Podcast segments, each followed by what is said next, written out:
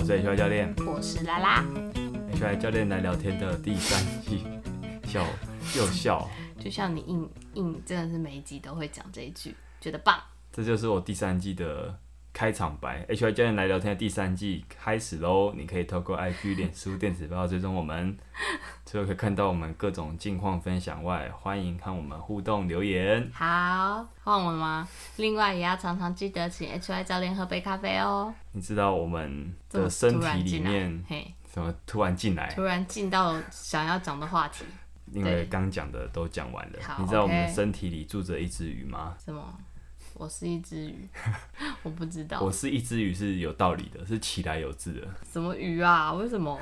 这合理吗？合理啊。我的意思是说，其实人类的远祖不只是类似猩猩的那种灵长类，嗯，在更远一点，其实甚至是一种比较古代的鱼种。是吗？是哦，我就跟你说，大概在好像在两千零九年左右，美国芝加哥大学有一个古生物的团队，他们在加拿大北极区找到一条，啊、这个不得了，三亿七千五百万年前的鱼化石，哼，它的命名叫提塔利克啊，提塔利克这个提塔利克鱼，它是一种古生始祖鱼啦。啊，还有个名字叫。始祖鱼，它在生物上的分类，它介于水中的肉鳍鱼跟陆上的四足脊椎动物之间。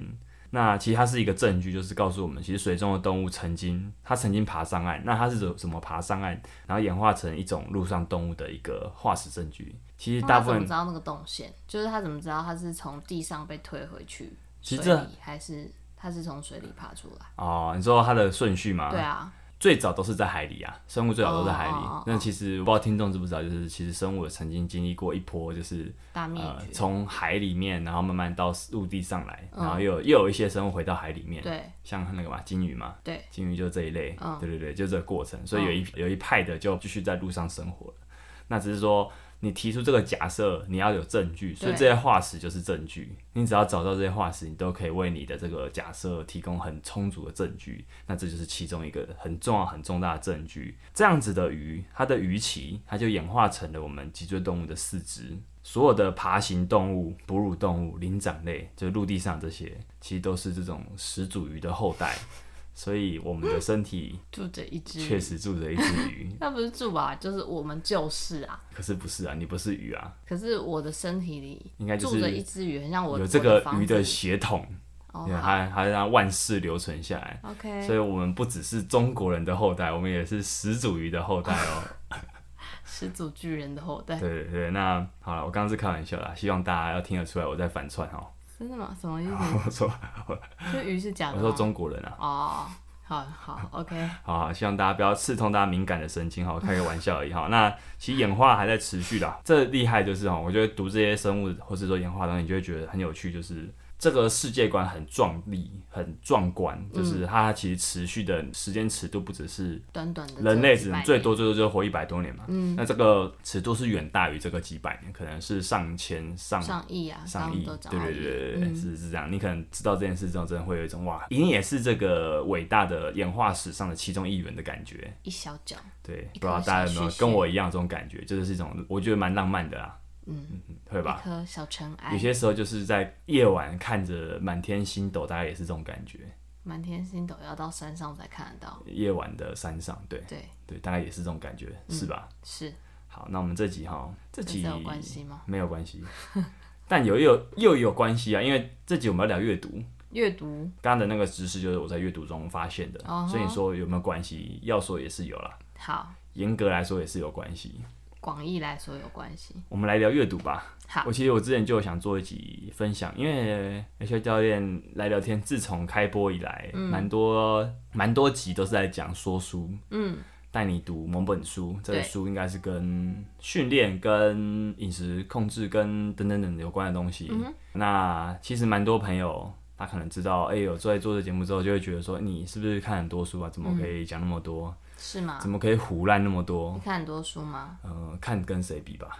如果跟你大学教授比起来，可能算少，但跟一般上班族比起来，应该又算多一点点。嗯哼，对对对，那因为有人会问啊，所以我想大家可能多少会对我怎么看书，跟我做了什么有兴趣。我假姑且假设是这样子。好，那加上其实蛮多人都想要读书的，就是他可能，我觉得这时代就是你会发现说，就算大家看书的人越来越少，可是读书还是一个最便宜的进修管道吧，对不对？而且它是无尽头的，就是等于说你想要看什么书，其实都应该随时都有。甚至如果你有外语能力的话，你基基基本上你知识库是无限的。可是读书，我觉得它也很困难，在于说，第一个你没有目的，你会不知为何而战，你不可能只是为了我要收集。有有一种人是他会收集一年要读几本书，就是这没什么意义哦。老实说，我就 我觉得没什么意义，就是小目标达成吧。可是如果你你只是有点像是，我觉得有些人看书是像在集邮票一样。对啊，啊，那这样就第一个他可能没有留下什么东西，那你也没办法把你的东西，也不是没有意义啦，很可惜啦。我换个比较温和的词，对，换句话说，我觉得有点可惜，就是你没有把你的东西变成其他东西，嗯，那就是看过看过了而已，甚至要你再讲一次，你可能讲不出来。如果你没做什么，我相信，如果你没有留什么笔记，我相信你是讲不出来的。嗯你讲的东西就是很大概，再来它也很难再说。第一个可能没有目标，你就不是为何而读，你甚至可能就不读了。再来就是现代人真的不容易专注，第一个可能嗯生活的形态比较疲劳，嗯，再来就是我们生活中太多会抢夺我们专注力的东西了，是。所以你这个状态下，你会变成说看书好像是一件很简单，但其实有点困难的事情，因为你会说我没有时间，执行上好累，就是我没有时间。那这其实你会听到说很多人说没有时间运动，类似的概念是，其实他不是真的没有时间，他只是没有选择把时间放在这里。没错，就是专注力，我们的专注力都是一个选择，其实你没有意识到而已。所以呃，读书啊、运训练啊、运动啊，其实你说真的花时间嘛，还好。就是如果你用对方法的话，其实真的还好。嗯，哦，所以我觉得既然是这样的话，那我们就不如来聊聊这个话题吧。相信您也有一些经验，宝贵经验可以分享吼。嗯，希望啦。我想先从心态面开始聊了，就是说，因为我觉得做任何事情，如果你没有设定好心态的话，就像我刚刚说，你会不知为何而做。对，你就变可能做到一半很容易放弃。对对，那我觉得这就算，你放弃就算了，你可能就把时间拿去花在别的事情上面。我觉得有一种最可怜，就是我有点像我刚刚讲，就是你你一直在做这件事，可是你不知道你为了什么而做。嗯，你可能一年看了一百本书，可是它完全没有进入到你的，没有留下什么，对，你没有留下来，然后你也一来你也没办法变成你的知识系统里面的东西。然后也没有吸收去改变一些什么。嗯，那你可能就可以跟人家说，我我很爱阅读，我一一周看一本书，但 就没了。就嗯，对，就没那那很可惜，所以我觉得从心态开始可以改变这个，可以可以大概可以略过，不是略过，可能避开这个问题。OK，所以我为什么会有刚刚说的这种状况？其实就是我觉得现代人也遇到一个状况，就是知识焦虑。对，那知识教育就是说，你觉得这本书好像大家都在讲，你就应该看一下，你就买了。可是买了之后，你又不知道要不要看，或者说你不知道怎么看，或是说我看的好像没什么感觉，但大家都在讲，我就得看一下这样子。那这就是我觉得某种程度它就是知识教育。那书是一种，那甚至你每天会划脸书看新闻，也是一种。也是一种。那其实我觉得这是它就是一种暴食症的概念诶。我我后来发现说，其实暴食我们在讲的暴食是七宗罪的暴食。嗯，大家知道七宗罪有哪七大吗？不知道，那没关系，我你可以查一下，我就不讲了，因为 我现在硬讲可能也讲不是很精准，但反正就是其中一项是暴食，就是说吃太多。对，那吃太多，过量，摄取过量，没错，这个广这个名义上来说，大家会直直观的想到就是饮食的暴食，对吧？对但我后来听到另外一个朋友的讲法，会觉得说，哎、还用在资讯上、知识上，我觉得非常非常对，因为呃，现代人的暴食其实比较容易反映在哪边？知识的囤积上面，就是你可能不一定是知识，就是资讯。资讯对，因为它可能吸收了很多废物。哎，对对，你好好残忍哦，要不要要不要修饰一下你用词？不会啊，因为是不是废物是你自己决定的。哦，好哟。嗯那这就就是有些人会囤积啊，我觉得也是一样道理，就是你可能买很多书，但你都不看。也你有认识这种人吗？有，就是有书墙，但是说这本书在说什么，他可能也说不上哦，来，好。或者是他看起来就是非常新，没有阅读痕迹。啊、是是是，这其实我觉得也不是书一定要看完啊。第一个就是你书拿来装饰也不是不行，因为书确实可以拿来当家饰，但是重，非常可惜，真的，呃，很浪费，很浪费，尤其空间很宝贵的前提下，这样，我觉得你的一开始心态怎么设定，就是你不要非黑即白，就是？你不要说我一定要把一本书看完才算看，哦，全看完。对对那要么零跟一百对对，你不要说我就是要全看，要么就都不看，嗯这很重要。就是一旦你想要把所有书都看完，你会很严重哦。就是你开始越买越，因为书通常会越买越多啦。如果你想看书的人会越买越多，那我们看书的速度绝对不会比买书的速度快。大家有时候会自嘲，但其实这是事实，就是我不觉得这有什么，因为我自己也是这样。可是我我吸我自己觉得说我吸收的东西都有一些转化跟输出，那我不觉得呃，我买书是浪费，我不会有那种说我要先把旧书看完再买，我不会有这种心情啊，对不对？可是有些书我就放着，但有些可能就是缘分到了，我就会去买，我就会去看，而且我不会有压力。我觉得第一个，你对于你那一面的书墙，如果你会有一种我好像得看，可是我不想看，你一旦有这种压力，你就输了。对，你就不妙了就不会继续看你，就糟了，对不对？因为你会开始这个心态不对，你会你会很有压力，你会把它当一个而且任务犹豫的时间工作。对啊，对啊，那你看起来重点，我觉得要有乐趣。嗯，哦，我就直接说，就是这个，你其实要有乐趣，你心态要要对的话，你要有乐趣。嗯我们其实看书有点像是，我会把它设定成，呃，如果可以从这本书得到我知识知识系统上的一小块拼图就够了，嗯真的是一小块就够了。我我我我只要得到这块拼图，我甚至没看完，我也觉得没关系，那有机会我再来看看这样子。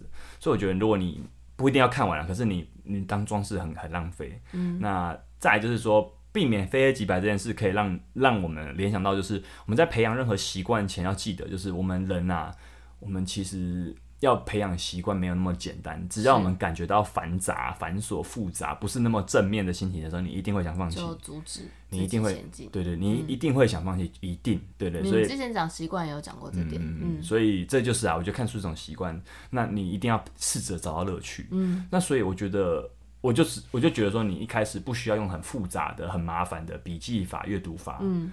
你要先对，你要先真的要先找到乐趣。那我也不，所以我我等下会讲书要不要看完，但我我是不是我就先直说啊？我觉得不要看完，不需要不用看完，对不对？那那我大部分书其实我蛮多书还是会看完的，对，那那这是我我自己觉得类型吧。我自己觉得好玩啊，对，就大概是这样。所以，嗯，你如果只翻书不做下什么东西，也留不住什么，因为我们的人人的记忆很有限，所以你除了看书之外，我这边这集也会想告诉大家说，怎么怎么做一些笔记，怎么做一些吸收，甚至转化成输出。OK，那我们这集针对的书的类型，因为书有很多种嘛，对吧？啊、我基本上这集会以不是虚构的类型，有一种类型叫非虚构类型。呃，那其实非虚构类型，呃，我再把它更精确的定义好了。我今天讲的书，大部分就是那种，尤其是呃，不见得，但他大部分时候是，我觉得出社会工作开始工作的人会需要想要想要自己额外阅读的书。那有什么类型？这种书，我我我就直接我就他我对我对我对他有个定义是说，他是为了解决了我们世界上的人可能有有一些悬而未决的问题跟痛点，就是我们人可能都有一些困扰，嗯，都有一些问，对一些想法，对对一些事情上都有一些问题，对一些比如说培养习惯，我觉得很困难，嗯，呃，比如说在工作上的一些职业上的能力，我觉得好像有一些我想要知道更多，那有这样子的需求，这样的痛点的话。其实有些人就会出这样的书，教你怎么做。所以它其实你要说它很工具，有一点工具，可是它跟那种解决问题的对的，我觉得它是解决问题的书，没错哈。你你的归你的你的归纳很精准哦，哦，你很会长话短说。那它跟我觉得那种比如说好解剖学教科书不一样，那是工具书吧？对，可是那也是解决它某种问题，翻找的，可是它真的是太硬了，所以，所以它是另外一种类型。所以我基本上今天这集不是要不会特别增加，不会特别针对这种易读性比较差的大部头工具书啦，因为我觉得这种书很多时候是为了考试。嗯，考试有考试的读法跟做法，那你基本上你如果真的有考试需求，你就要照考。考试是种规则，游戏规则。你如果大概知道怎么考试的话，那你应该去照那个方式。可是大多数时候，我们这种现现代人的工作所需要的解决问题的能力，其实不是那么考试导向的。嗯所以我觉得这种书比较灵活一点点。那当然就是小有一种类型是比较文学属性的，像小说、散文。然后我觉得用这种方式阅读有点也有点可惜吧？对啊，有点可惜。嗯那当然有些人是为了写书评，那他当然要用比较特别的方式阅读是的。嗯那我觉得不太一样。对那一般人都不用写书评了，就算你你只是纯欣赏的话，对对对不那需要这样子。甚至你写的，其实有些时候只是心得啦，不是到评论那种等级。对对，那时候那是有些时候你就写下你的感觉就好了。对对对，那那个我觉得不太一样。嗯，那有一种是比较娱乐的书啊，像我觉得漫画算是一种，但漫画当然它也可以看得很深。啊，对，那漫画算是一种很很爽、很看得很爽的这种类型的书。那那就看对你来说哪种书你是看得很爽、很舒压。嗯那这种类型，我觉得你也不要那么认真去找到他想要说什么，也不呃，应该说也不用用那也也不用用一种为他下结论啊。对，或者是你不用一种太后设的角度去去解析这本书，我觉得不见得需要。你有这个兴趣，你可以再做。好，那我们再就进入，所以我们今天的这我们今天讨论的主题大的书大概就是这种有想要解决某种问题、特定问题。啊的的这种类型。好，比较框在这一块。没错，那我们再来讲讲，就是我看书的方式好了，我我推荐的看书的方你式。怎么看？我怎么看？我怎么看？就是第一个就是我会拿一本书，我我会先把玩一下。我这边讲的是实体书，所以呃，我等一下也会说实体书跟电子书，因为我其实我在前大概第六集好像有讲过电子书跟实体书的比较，那时候一年多前的。嗯，对，那我就顺便分，我再等一下会再分享一年后我怎么看。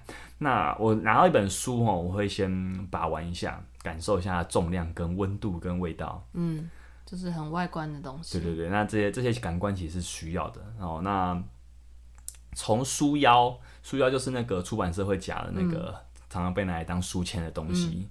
封面、封底、目录、前言、后记这些重要的内文里面，你可以找出一些蛛丝马迹。我们第一个。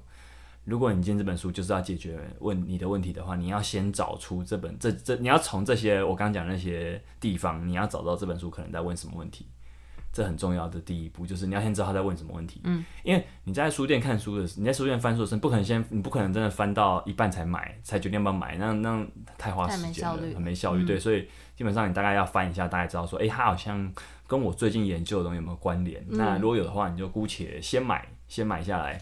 那所以。你你经验越来越多，你就大大概从这些资讯中判断大大概那个关联性有多大。嗯哼，然后再就是从各个章节，我们就继续讲书字里面的。我们我们我们要看书嘛，所以我们刚讲完比较表面、比较重要的东西嘛。嗯，因为大概啊，有些时候你看书封面封底，看看前言、看后记、看目录，你大概就知道他要讲什么了。是，对，经验够多的话，那再来就是结构，就是它的一个章节是怎么编排的，它的结构，它的。整本书里面的大标题、中标题、小标题，甚至出题字，这些你其实可以快快的扫过一轮。有一种对小重点，它就是重点啊。有一种速读的方法，就是在这在这上教的，就是请你花可能十分钟的时间，把这本书的大标、小标那些寻过一遍，寻过一遍，然后重尤其是出地的地方也也寻过，然后在可十分钟的范围内，尽可能多看，尽量看。那十分钟后，你再写下来。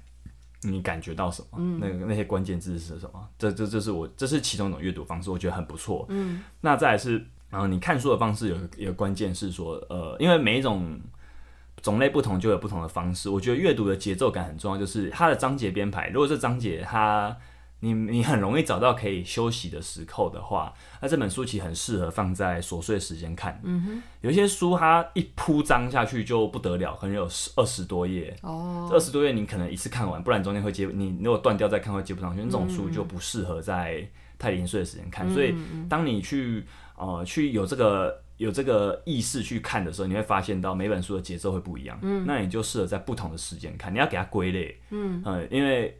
我在睡前可能就大概走五到十分钟，可能看一下就睡着了的时间。如果你看的书必须要二十看完二十页才会有感觉的话，或者说才会才会完整进入状对的话，那我觉得不适合在那个时候。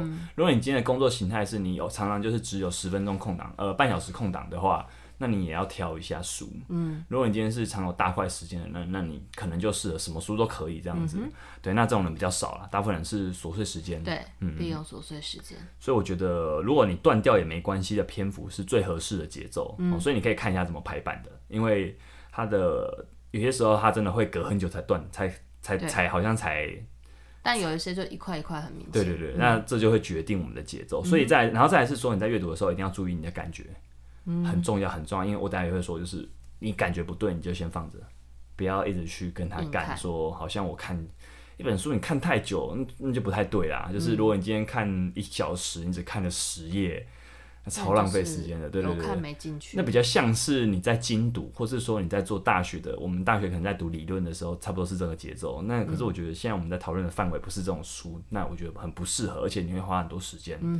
你会很没有成就感，你会找不到乐趣。现在看草纸好累哦。哦，那我觉得在阅在看书的方式里面，很重要很重要，就是我现在要讲的，就是我觉得大家一定要意识到哦，这本书一定存在着一种问题意识。那它其实就是一个作者他要问的问题。嗯。作者到底对这个世界上、对这个社会哪些现象，他产他他他产生的问题？那他是明知故问，就是他知道这是大家的问题，他先问出来，然后他在这本书准备了他的回答给大家。所以你要先注意到，所以其实你从封面封底大概就可以感觉到他要问什么问题。你一定要先去找到这件事情。你没有去确认这件事的话，你会变成说你只是在看而已。嗯，你你的看就是没有办法，你就会没有效率，因为你这样看的话，你你会快速的找到很多关键字，那你就可以很快就可以拼凑出一个轮廓出来。那我觉得这个就这是我们之前讲到，就是你如果站在编辑的角度，你站在出版社的角度去去换位思考的话，对他们来说最重要的是什么？你觉得一本书，我出这本书的目的是什么？不是为了公益吧？是为了赚钱吧？对啊为了卖，就这么 这为那么肤浅的理由。对啊，那一本书要能够卖，就要够吸引人，够要就要能够达到痛点。所以基本上我是编辑，我是出版社，我就要知道说现在的人有什么问题。那我我我出的书尽量都要以这个问题去出发，对，因为一个人他可能经过书店，真的会因为说。呃，看到这个，哎呀，我觉得好像跟我最近的一些生活困境有关联，对他就有共感，那甚至出书店会这样安排，就会把一些相关点问题的书都排在一起。嗯，大家要意识到这些东西都不是理所当然的，它背后都有一个目的。都，被设计，它是被设计的。所以说我你用编辑的角度跳跳再往后往往后跳出一个角度去看一个层级去看的话，你就会发现说哦，原来他要这样编排是有原因的。嗯，他会为什么重点都会摆在呃封面、封底、目录这些地方会有是有原因的，因为它让我们可以快快的知道说这本书是不是我要的。对，他要快速让读者知道这件事情，所以呃，你一定要知道这件事情，你再去翻。那当然，你不不要只是说你作者说什么都照单全收，你也要想着你的，你要带着你的问题意识去看书。嗯，那你的这个问题意识可能是。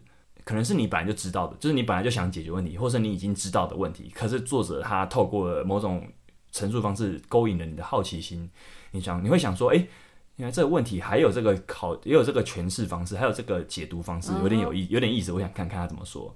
所以不不见得是说我一定是不知道才读，有些时候是我知道，我大概知道这这个类的主题可能都在讲什么，我大概知道讲贫穷、讲贫富差距的书可能都在、都在讲什么我。想看看别的对说，法，但但他好像有别的说法，那我来看看。那这种时候也是编辑厉害的地方。如果一个老掉牙的话题可以勾，他可能就要想办法勾引大部大部分读者的兴趣，他就要用一些可能耸动、可能特殊的方式勾引大家的吸引你的眼球啦。就所有东西都在吸引你的注意力，啊这是真的。再来就是，我们也要想说，你想问这本书的问题是什么？还有你为什么想问这个问问题？嗯，对，因为这个原这个有点像起心动念啊，就是你阅读，如果你不带问题去阅读的话，你就变成说你不知为何而战。那如果你很被动的吸收啊，对，嗯，很被动吸收，甚至你可以把时间省下来去做其他事情。嗯，可是，一旦你有带着这个观点去看的话，我觉得会更快，就是你会知道你为什么对世这个世界上一些东西有问题，或是你对于你工作的效率、你工作方式有些问题，那你也可以去找找到答案这样子。那在看书的方式的最后，我也想分享我听过的一个很有很有意思的说法是，呃，有个朋友是这么说，他说他其实是秉持着一个把书越读越薄越薄的精神，越薄的精神，什么意思？就是一本书，我们有些时候可能呃要看不止一次。嗯，我就举我的例子好看很了，多遍，呃，我就举我的例子，就是我有些时候在讲说书的题目的时候，我可能不会只看一次我就准备，对，但我会在呃第二三次的阅读里面，基本上我已经知道我我我的节目要讲什么的话，我会把那个范围很限缩，我可能会跳过一些章节。这就是他说的把书越读越薄的意思，就是一旦你看过一遍之后，你可以带着你把这本书带跟你的知识系统结合，你可以带着你想问的问题，你想要输出的东西，你想要告诉这个你的朋友的东西，包含说我今天可能我看一本书跟你分享，这也是一种输出。那这个输出输出最糟糕的输出方式就是我每一个章节都讲一次给你听，这样一个嗯读、一个对对，这样你讲的很爽，但听的人是不知道你在讲什么，就是你什么都讲。，对，因为你没有一个重点，你没有一个对，没有筛选过，所以我觉得把书越读越薄就是一种筛选。嗯一旦你，尤其是对于需要输出把书本的东西输出出去的人来说，你很难只读一次啊。可是我们不可能把一本书从头到尾都读两三次，除非是你真的时间蛮多，或者说这是一本你很爱的，我觉得小说比较有可能这样子。对，有些人会说这本书好看到我读了十遍，我觉得有些时候是。他不是真的从头到尾读十遍，是他可能真的翻了很多次很多的十遍。他很喜欢的段落，啊、对，所以我觉得这个这很重要，所以延伸到下一个我想讲就是笔记，我们要怎么样？对，我们要怎么样知道说第二次我要看什么，第三次我要看什么？这跟你第一次看书的做的事情很重要，就是笔记。你第一次看书，如果你就是看过了，你什么都没有留下来的话，你会完全不知道第二次你要看在哪边。你就是看，对你可能从头看，或者说你知道哦，好像在这个章节里面，可是这个章节如果有一两百页的话，你就会看很久。对，嗯，那这些也是没有效率，所以我觉得笔记啊，呃，最重要的精神是有一个叫什么工作法，叫 GTD，GTD getting things done，就是把事情搞定。这个我我想，如果你懂，你有你有在研究一些 Evernote 这种笔记软体的等等等的，你有你对这个有研究，你可能听过 GTD，、因为它是一个蛮职场上的一个的工作术。嗯，GTD 有个精神很重要，就是先整理、先收集后整理。嗯，这个精神非常重要，就是在跟写论文一样哦，我没有写过论文，我不知道。哦。那就先对啊，资料搜罗起来，然后跳到你要段落整理、嗯输出。那其实可能很多领域都是这样。对啊，那当然了，他讲的不止收集跟整理，他还有一个很重要的概念叫清空。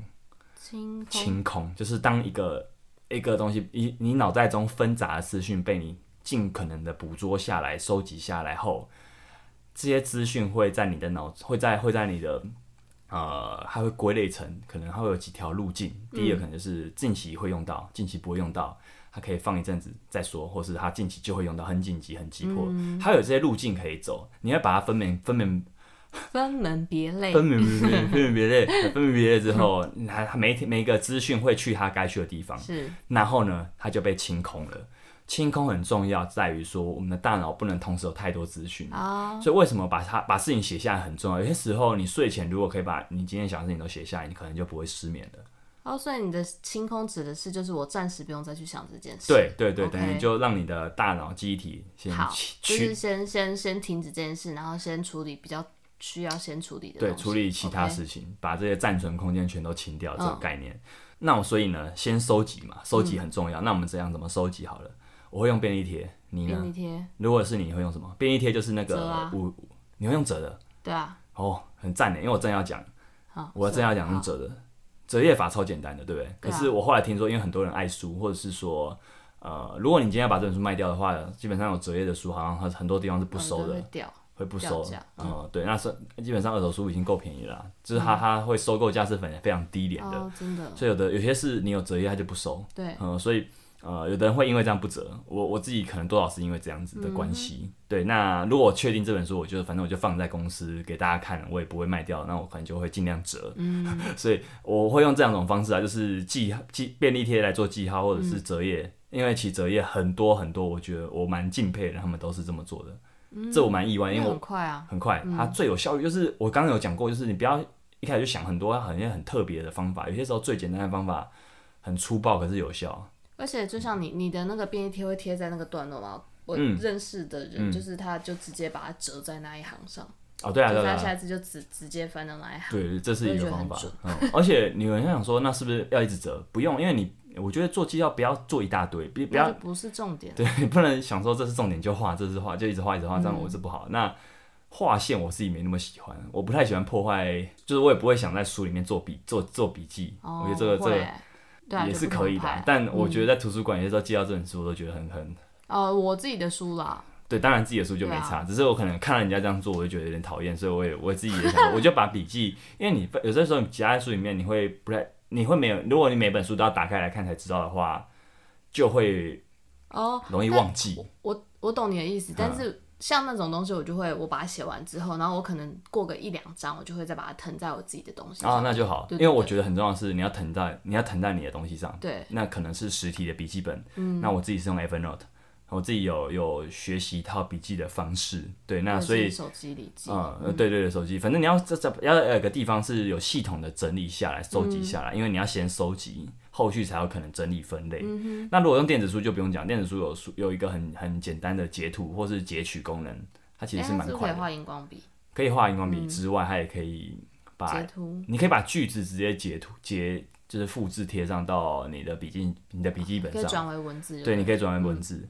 那所以我觉得这就是最重要的一件事啊！你要先做，你要先做笔记。你没做笔记，你是一定你吸收不了东西之后，你就不要也不要说第二遍、第三遍，就是你可能看完一遍，你也不知道在干嘛。就再重看一遍啊，对啊那那没看第二遍。有必要，你的时间很宝贵的。好，那再来是说，我们其实蛮强调，就是你要先把东西先写下来。这个写你可以照抄，就是有些时候你不用先把你看的书感觉写下来，因为有些人会说我好像没有什么想说，可是我哥看到这个书里面讲的某一段文字，我很有感受，我就、我就把我就有些时候我对于比较难笔记的书，我是这样做，我就先把截图，有感觉的段落记下来，先记下来这样子。那有机会的话，你可以再把它转换成你自己的话来说。嗯，这个里面就要讲到一个这几一两年很红的一个东西，叫卡片盒笔记，你知道吗？卡片盒听过，但我卡片盒笔记超红超级红。那基本上卡片盒笔记它把笔记系统分类成三大架、三大三大类、三大种类。第一个叫灵感笔记，灵感笔记，就比较像是我们刚讲，你可能我们人随时都会有一些想法，嗯，那这是可能，甚至你可能只是在，哦，你只是避，有些时候灵感笔记只是只是避免你忘记某件事情，也因为人很，容易忘东忘西的原因是、是正常的，就是我们我们有些时候想法其实过了就过了，你如果不写下来，是你你不可能依靠依靠自己的记忆力啦，那很难。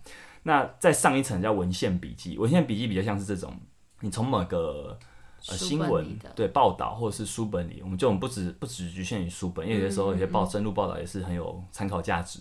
你要把里面某段话就直接原封不动摘录下来，嗯对，那弄个文文献笔文献就是它就是一一个文献笔记，嗯但它这卡片的笔记里面最重要就是第三个叫永久笔记。永久笔记，对，没错，它已经你可以组合很多永永久笔记的人，基本上可以说你已经有你自己的知识系统了，嗯你有一套系统。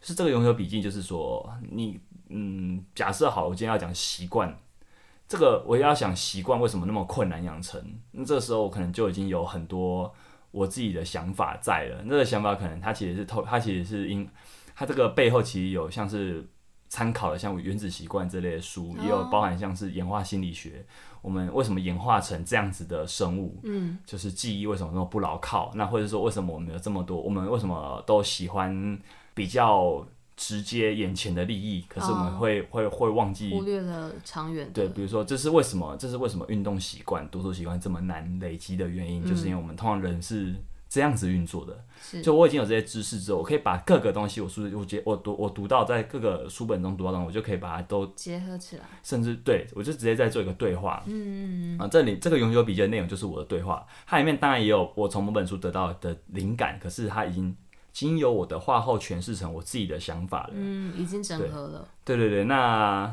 我们刚好讲怎么阅读嘛，所以我在讲完这个卡片和笔记之后，我觉得有个方法就是也蛮有趣，就是大家可以试着试着哦，你看了找一本书，找一本书架上的书，你可以先想一下你这本书你想问的问题是什么。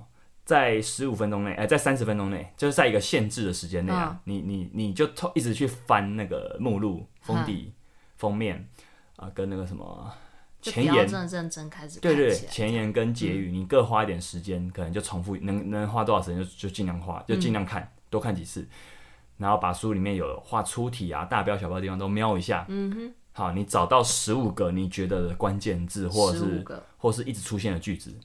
一本书其实就这样啊，其实真的会有些东西会一直出现，那是因为这就是很重要才会一直讲。嗯，那一旦你可以记下这十五个东西，其实你已经可以组合出一篇一篇简单的心得摘要了。嗯，那你会发现，你用这个方法去读的话，你会会觉得说，哎、蛮有蛮有趣的。你这样很快就可以看完一本书，但我不会说是看完，就是你好像可以很快就可以掌握到这一本书想说的东西。对啊，所以我们包含刚刚讲的卡片和笔记跟这个这个阅读法，其实大家都可以玩玩看。我会觉得说，每一种有效的、有真的有效的笔记法，其实都在告诉我们一件事：是我们大脑的有限性。对，大脑有它适合做的事情跟不适合做的事情，嗯，所以大脑很适合灵感，产生灵感，然后结合想法，但它不适合每一个东西都很详细的记得，对，所以我们要依赖，我们要善用工具的话，你就要把适合，比如说哈笔记本适合就是存放资讯，嗯，不管是实体的、电子的，所以我就我就把存放资讯这个任务交给我的笔记本，嗯，把产生灵感跟灵感碰撞跟对话这件事交给我的大脑。嗯，一旦你没有做好这个分工的话，你的大脑要从事从事做这些东西，它会把最难的东西，第一个它可能难的东西做不了，简单的东西它也会挂一，它也会那个丢三落四的，对，就是它你这边变成说什么都做不到，对所以我会宕机，它会宕机。所以我觉得，其实你去归纳这些读这些读书法或是笔记法，它都有一个这个背后的这个道理在。哎、那好，我们最后来讨论一个老问题好了，要不要看一本书？要不要看完一本书？照你这样讲就是不用，不用啊，没错。那我们都知道，但常常都做不到。其实我觉得心态设定要对，就比较不会遇到这个问题。那那心态要怎样？就我前面讲的，哦 就是不要非黑即白。，OK，呃，就算你没有看完书，你也可以得到东西。你要、你要这样相信自己。可是如果你没有设定这些问题去读的话，你可能就得不到东西。那当然了，你这样你就算看完，你可能也得不到。不是不是你有没有看完的问题，是你可能根本上你就忘记要带某些问题去看书。对，因为这些书是为了解决问题而生的，你当然要带着问题去看，对啊，我觉得我觉得重点是这样。那我也听，我最近也听到一个比喻很好，就是说，呃，其实阅读这件事就像一个，你去一个主题乐园，你应该没有人去一个乐园游乐园会把所有的游乐设施都从从头玩到底吧？你会哦、好哟，算很厉害。全包的人啊，的是很精打细算，但大部分人是没有那么多时间。如果如果你今天从真的很一大早就去，可应该可以吧？可是游乐园就是会一大早就去啊，可是有些去两小时、哎、啊。会不会有些项目你会想一直玩，有些设施你会想一直玩，或者是会啊，那就是全包之后，然后再去攻那些点。你你真是个狠人呢？对。谢谢。但有些有些时候人太多，可能就不能这样，对不对？如果你今天去环球乐园，可能就不能这样玩。没有，我跟你讲，环球影城有 pass 券，你知道日本他们有那个快速通关，所以你要去算那个时间哎，好吧，你把这个比喻破解了，那我也没办法了。想不到遇到你这种狠人。好了，那通常不要了，通常不要看完一本书吧，就是我觉得你要设停损点。嗯，呃，听说干这件事在任何地方都很重要。那这个你要到底怎么知道什么时候要放弃这本书？就像我前面说，相信自己的感觉。嗯，那你多阅读，你就可以培养出你的书感，你就知道这本书跟你合不合啦。这是有一些道理是在的啦。有些书就是别人都会。每个人都讲，可是你就是看没，你就是吸收不了，那也没关系。那老师说这没关系，就是你只要你可以从其他地方的书，或是针对这个问题，你有自己的写法，你有自己的解法，我觉得这是最重要的。OK，那我觉得一本书其实有的时候你就把它当封存，封存这个概念很重要，就是封存其实是介于垃圾桶跟还用得到之间哦，对，它不是没有用的哦。有些时候其实有些笔记系统有有有些笔记像 Evernote 有封存，这也是很重要的一个概念，就是。我们有些时候不是真的不要这个资讯，只是它暂时没那么重要。我不知道某年某月我会遇到它，那我就把它放着，我先把它封存。所以我觉得要不要看一本书，其实你你懂封存这个概念之后，其实没有那么难。就对我来说对对，对我来说，那些书架我还没读的书，就是先是封存的概念而已。有些时候我可能看了一点，我就先放着，那也是封存，那也无所谓。我大概知道我需要的时候，我就去拿它就好了。好，那我们最后来看哦，过了一年后，怎么再看电子书、实体书这个问题？我觉得要试了才知道啊。我现在就说我的回答好了，我觉得我还是喜欢实体书。你有没有觉得我最近实体书还是买很多？对啊，我还是有买电子书，可是我你还有在看电子书？有有哦，但比较少。老师，我觉得我现在阅读实体书的频率次数都比较高，有一些原因，有些原因我等下会说。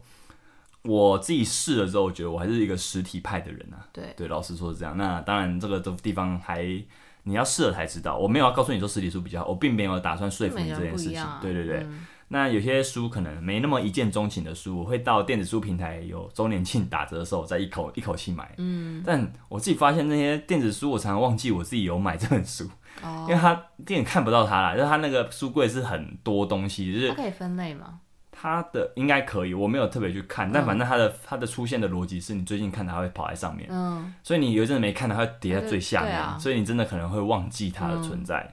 对，那或者是说啦，就是电子书的缺点是说，有些时候我就是不想一直看荧幕。哦，嗯，那、这个通常如果你有电子书，你有你有像 Kindle，嗯，哦，或是那个什么 Readmoo 的自己的阅读器，可能可以解决这个问题。可是我觉得那个电子书阅读器的感觉就是差了一点，还差了平板一点。嗯，可是平板看久又不舒服，所以就变成说电子书目前还不是一个最佳解。对再加上还不是，对对对，再加上他做笔记哦，有些时候会觉得他的顺手度，我现在好像比较习惯那种看实体书的做笔记的方式。那当然，电子书有很多优点，我就不用再赘述了。真的，光是省空间就是超大的优点了。真的所以我强烈大鼓励大家都试试看，你试了才知道你喜欢哪一种。那为什么我喜欢实体书？我就顺便最后最后分享一下，我有一个我最近发我最近发想了一个概念叫寝室读物。寝室读物，就是其实我鼓励大家每个人寝室都可以放一本书，嗯，哦，因为为什么？就是我们都知道三 C 产品对睡眠有害，对所以原则上很多在讲睡眠的人是不建议把手机带到房间的哦。对，但我觉得这方法太哈扣了，我做不到，就是因为对啊，就做不到。我要我可以控制我要不要看，可是我要我把手机直接放到门外，我我也觉得有点麻烦，我做不到。那所以折中的方法就是说，我在书里，我在我在房间里面取代一个呃放一个可以取代手机的东西，就是书。那当然，对于如果完全讨厌书的人，可能这招就没有效了。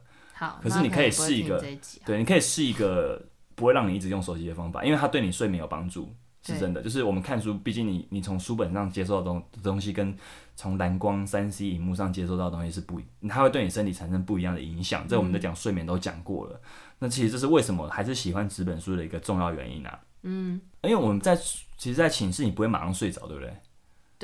呃，通常是这样，除非你真的很累，就会秒睡。对但通常不是，或者是说有些时候起来，可是你不想去外面，可是你又睡不着。那其实有些时候有一本书是很棒的一件事，嗯，它就不会让你因为我觉得，如果你今天发现说你你起床你花了一小时手机，跟你看了一小时的书，我觉得老实说感受会很会差很多。你很少会有那种看一本一小时的书，你觉得靠，我怎么会我怎么会好后悔看了一小时，浪费一小时的感觉。可是通常你用手机用一小时，小时就是你会有点后悔。嗯你不要骗自己，你应该会有点后悔。对，所以我觉得放书蛮蛮好的。那当然不是每种类型都适合，大部头工具书完全不适合。我觉得寝室里面放的书就是很重要的一个，是可以让你重新找回阅读乐趣的书。我？自己我自己最近蛮爱放那种哲学普哲学书，那种哲学书是很简单的书，嗯，就它没有很难，可是它讲的是一些我因为我对哲学蛮有兴趣的，是。有机会的跟大家分享。那也有像是短篇小说，嗯，因为为什么为什么有些时候放长篇小说不适合？因为一下就睡着了啊，不是，也这是一点，你可能你可能会是有那有个极端的方式，就有想要一直看，对。对啊，这很可怕，你就像看影集一样。对啊，现代人可能因为读书比较追累，剧，但其实本质上它跟追剧是类似的哦。对只是大部分人是选择追剧，不选择去追小说。对，对，因为毕竟类那个皮那个主动跟被动的差别啦，我觉得是这样。嗯但是这也可以解释为什么我觉得不那么适合放这种书的原因，除非你知道你很能克制自己。总之，我觉得啊，放一些有趣的，你可以重新找回阅读乐趣。就是这些书，你不见得要输出，阅读不是永远都需要输出，你不要把它当得那么有压力。嗯，有一阵子我就觉得说，阅读好像我好像看书就一定要输出，那我干脆我就不要，我有些时候累了，我就不做笔记了。哦我还是会看，可是我就不做笔记。嗯，那我后来想想，我自己也有点这样，就变得有点非黑即白，这样也不好。对，调整一下心态，有些时候会把一些适合的书放在房间里，就是你你看完你不做笔记也没关系。嗯哼。但如果真的有缘的话，你就会把你会你会可以很快，因为这些书其实对你会比较有感觉。嗯。因为你是喜欢它才看，才挑在这个时候看的，所以你其实真的要做笔记，要真的要再看第二次、第三次的时候，应该会蛮快可以找出重点的。我自己是这样学的啦。对，那这这个寝室读物的概念，也是为什么我后来蛮喜欢纸本书的原因。因为我在我在寝室就不太可能放平板来看。那、当然你，你还是可以用 Kindle 这种阅读器解决。那我后来就我试过啊，我没有那么喜欢用那个阅读器阅读，嗯，所以我还是暂时回归了实体书的怀抱，跟大家报告分享一下我的近况。好的，好，那这集很实用的一集，我们就聊到这吧。好啊，如果大家有对于还有对于阅读这件事情哦，比我自己讲蛮多，可是其实我觉得这些东西都还可以发扬成更大的、更深的东西。如果你对某个东西，包含说怎么做笔记、怎么样输出有想法、有问题的话，欢迎再跟我们讨论讨论、切磋切磋。好啊，好，那我们这集就聊到这了，下周见。好，喜欢我们频道各位的朋友，好，不忘了请不要忘记跟我们多多互动留言。然后也请 H Y 教练喝杯咖啡，好，大家下礼拜见，拜拜。拜。